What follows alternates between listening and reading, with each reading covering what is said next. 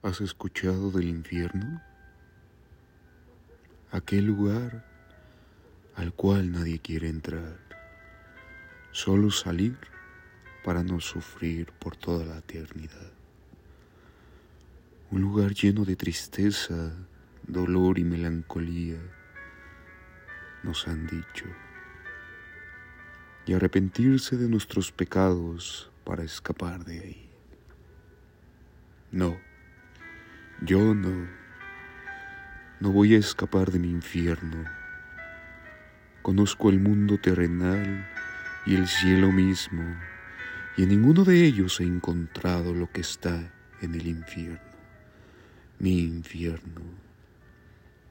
Después de todo, ¿por qué escaparía el ángel caído del mejor lugar del universo, aunque no está en un punto exacto del mismo? Y ni siquiera es un lugar. Te diré lo que yo he visto en mi infierno. Es cruzar la puerta a un mar de posibilidades, de emociones. No existe un arriba o un abajo, solo se existe en pequeños momentos que lo valen todo. Al principio te costará hablar y respirar. Perderás la noción del tiempo y espacio. Quedarás hechizado.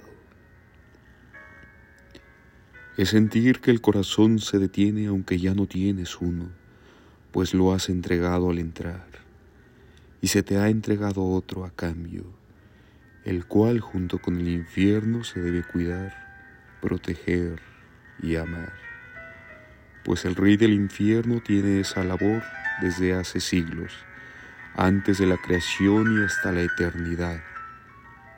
El diablo cuidará, cuidaré de mi infierno, puesto que cada que me sonríe, cada vez que me mira fijamente a los ojos, sin decir una sola palabra, porque no hace falta, ya se ha dicho todo.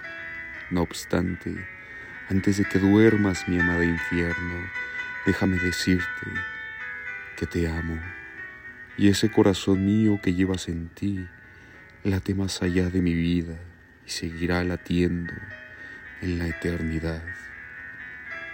Ahora duerme mi infierno, mi pequeña flor.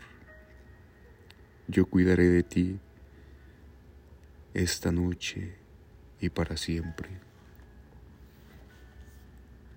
Infernum Crenli.